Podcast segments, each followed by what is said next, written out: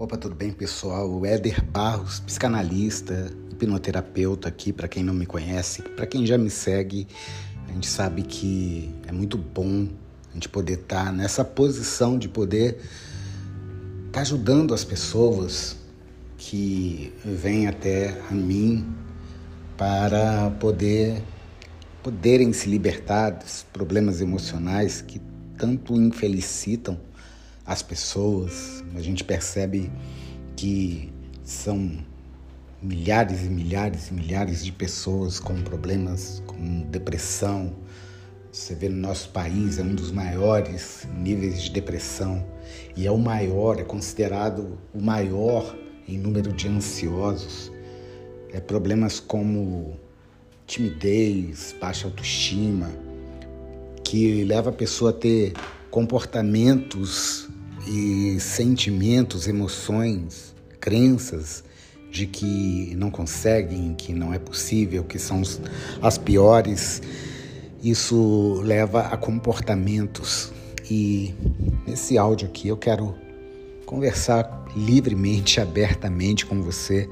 Não tem um assunto específico, mas eu fico me lembrando no começo da minha carreira é, de tudo que eu passei lá atrás, né, o, meu passado, e que desemboca em procurar cursar, procurar me, me preparar, especificar nessa área de saúde mental com a neurociência, principalmente a psicanálise com as terapias alternativas, como a hipnoterapia, que é muito poderosa, que a hipnoterapia, para você ter ideia, ela é recomendada pelos conselhos de psicologia, ela é recomendada pelos, pelos conselhos de medicina, de odontologia.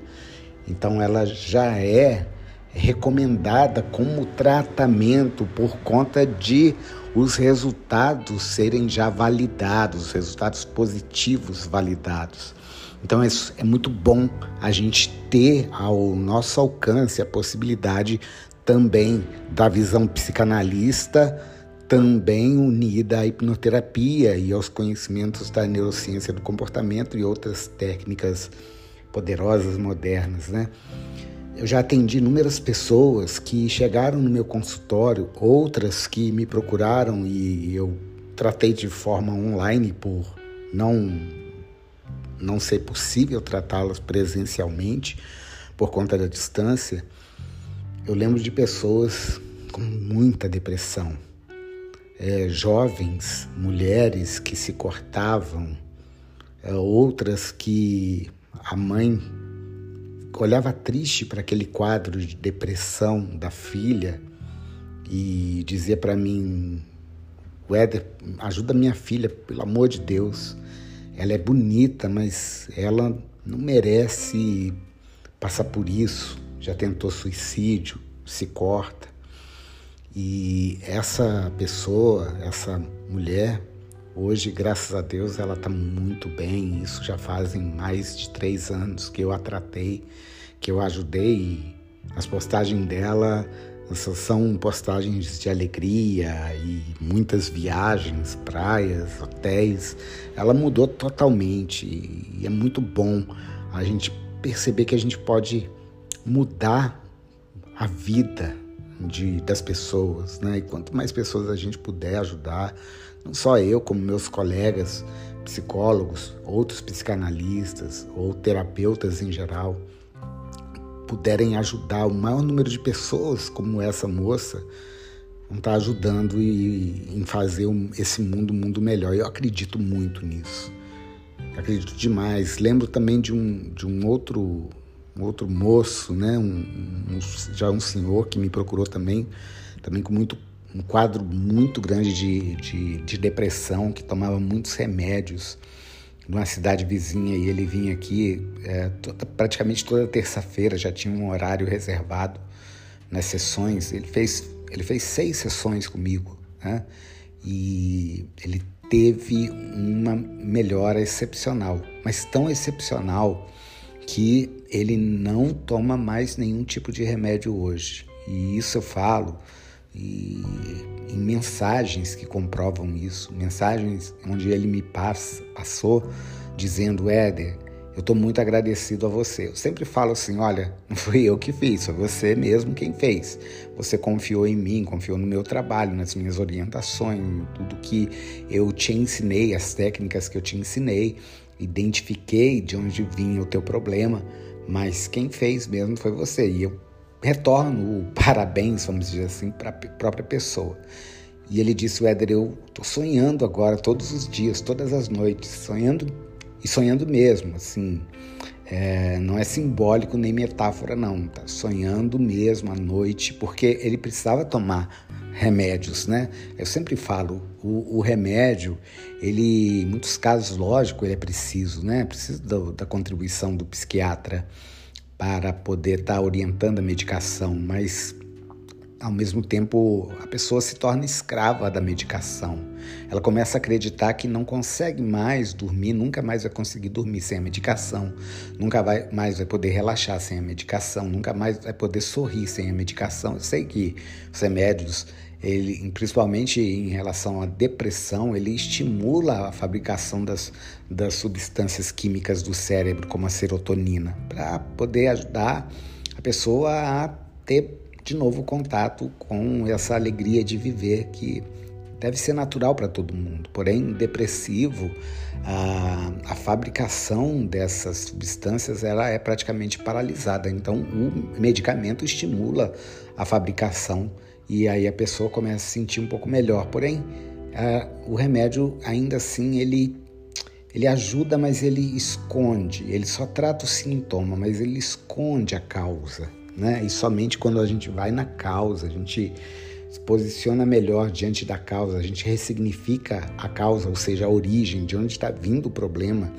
é que a pessoa pode realmente ter um resultado positivo. E essa pessoa, esse homem, hoje é, não toma mais remédio, nem para dormir, nem para o dia a dia, né? E ele ele também é outra pessoa que você vai ver nos meus stories, você vai ver em postagens minhas no Instagram. É, essas mensagens todas estão ali. Tá? É, jovens, adolescentes. Eu lembro de um adolescente ou pré-adolescente que a mãe me procurou desesperada, que ele estava um, um comportamento de raiva, de irritação, de ira principalmente em relação a ela, mãe, mas também aos familiares, a outras pessoas na escola. E a gente vai observar a história de vida desse, desse rapaz, desse garoto, né? Que lá quando tinha por volta dos 3, 4, 5 anos, via a mãe apanhar do pai quase que constantemente. Então sentia medo do pai. Então aquele comportamento do pai agressivo em relação à mãe ele pequeno tentando defender a mãe, mas pela sua estatura de criança, pequeno, não podia fazer nada. E de alguma forma aquilo introjetou nele uma revolta inconsciente, lógico, que ele espoca, ele trouxe isso para esse momento né, da adolescência. Eu falo esse momento, na verdade, já tem alguns anos que eu tratei esse, esse rapaz e e ele está muito bem, né? Aquele comportamento dele melhorou. Eu lembro de, de uma menina, né? A mãe dela me procurou aqui no consultório e ela estava anêmica, ela estava muito magrinha, tava, ela evitava comer, ela, ela não comia, praticamente não comia por dois, três dias, ficava assim querendo ficar magra e por trás disso estava a baixa autoestima, né? Ela queria ser aceita pelos colegas da escola, queria ser bonita para ser aceita. E quanto mais ela fazia isso, mais o corpo, em determinados dias, o corpo dela parece que, que, que tomava a frente e começava a se alimentar. Então ela passava três dias passando fome mesmo para emagrecer, mas parece que o corpo dela tomava o poder e, e, e comia tudo que via. E depois que comia, comia, comia, comia, dava nela uma crise de culpa, uma crise de choro, uma crise de tristeza muito grande e isso era recorrente. E essa menina hoje está linda, está linda, está morando até nos Estados Unidos com a mãe. E se a gente for, né, como eu fiz, identificar as causas do problema dessa, dessa menina, né, o pai, o pai nunca deu carinho suficiente para ela. O pai sequer deu qualquer coisa material. Ela disse para mim, Éder, eu não, eu não lembro de nenhum presente que meu pai tenha me dado. Ele sempre me criticou sempre me tratou para lá. Mas a gente conseguiu é, melhorar a saúde física e emocional dessa menina. Ela está muito bem. Ela depois ficou ficou para trás um pouco da timidez que a gente também conseguiu melhorar por conta das, das ferramentas, das técnicas. Né? Então, é, quando eu olho para esses casos, né, é, um homem que me procurou também com muita timidez, não conseguia se relacionar, não, ele não tinha tido uh, nenhum tipo de relacionamento sério na vida dele, tinha mais de 30 anos ele de idade e essa timidez estava consumindo ele e, e trazendo ele dificuldades e poucas oportunidades na área amorosa e também na área profissional. Veja bem, é, é o que eu digo, né? A pessoa quando ela é muito tímida, ela procura se esconder, tem medo, medo dos olhares, tem medo de ser criticado, né? Você acha a pior pessoa do mundo, acha que todo mundo está olhando para ela porque ela se sente diminuída. Então você vai olhar para a vida dela, tem os, as causas do problema e também depois de outras técnicas, esse esse rapaz já está namorando, olha só que coisa maravilhosa, está muito melhor, está mais se sentindo mais corajoso, mais positivo.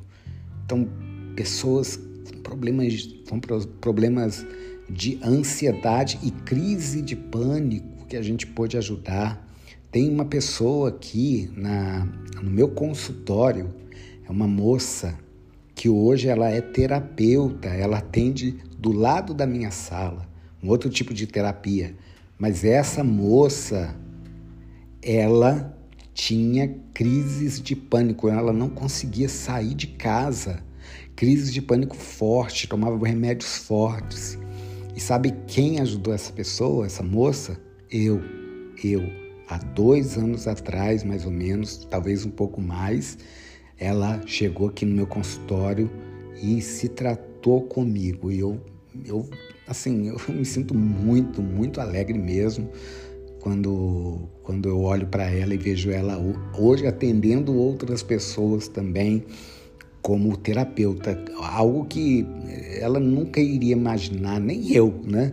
Que ela ficaria tão bem, tão bem, mas tão bem, depois de toda aquela ansiedade, toda aquela crise de pânico, hoje ela poder ajudar outras pessoas também com, com problemas emocionais. Então, eu estou passando esse, esse áudio para você, é, porque é, talvez seja um momento meu, do, do Éder, profissional, mas do ser humano Éder, que se sente muito feliz e muito agradecido a Deus, à vida.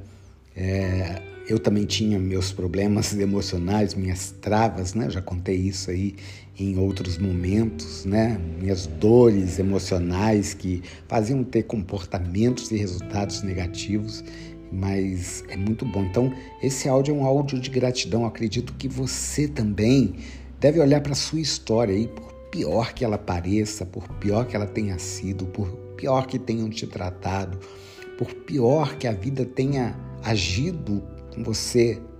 Creia, não é uma perseguição a vida é só a vida, mas a partir daquela história, faça ou, ou honre a sua história para que você possa criar uma história diferente para você, para o seu presente, para o seu futuro.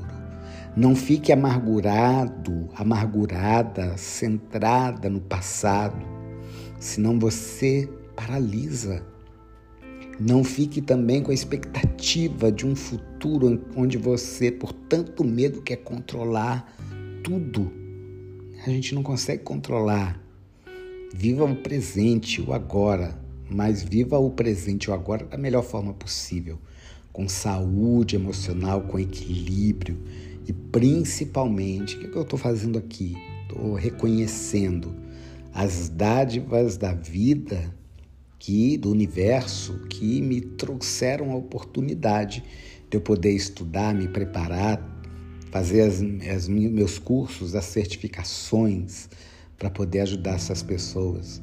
Eu tinha problemas emocionais, mas eu me agarrei às oportunidades e hoje eu, eu, eu honro cada pessoa que me procura, que entra aqui no meu consultório ou que me procura na internet, onde eu faço um trabalho online, eu honro cada uma dessas pessoas e dou 100, 200, 500, mil por cento de mim para ajudar elas, porque o resultado dessas pessoas é o meu resultado profissional também, é meu nome.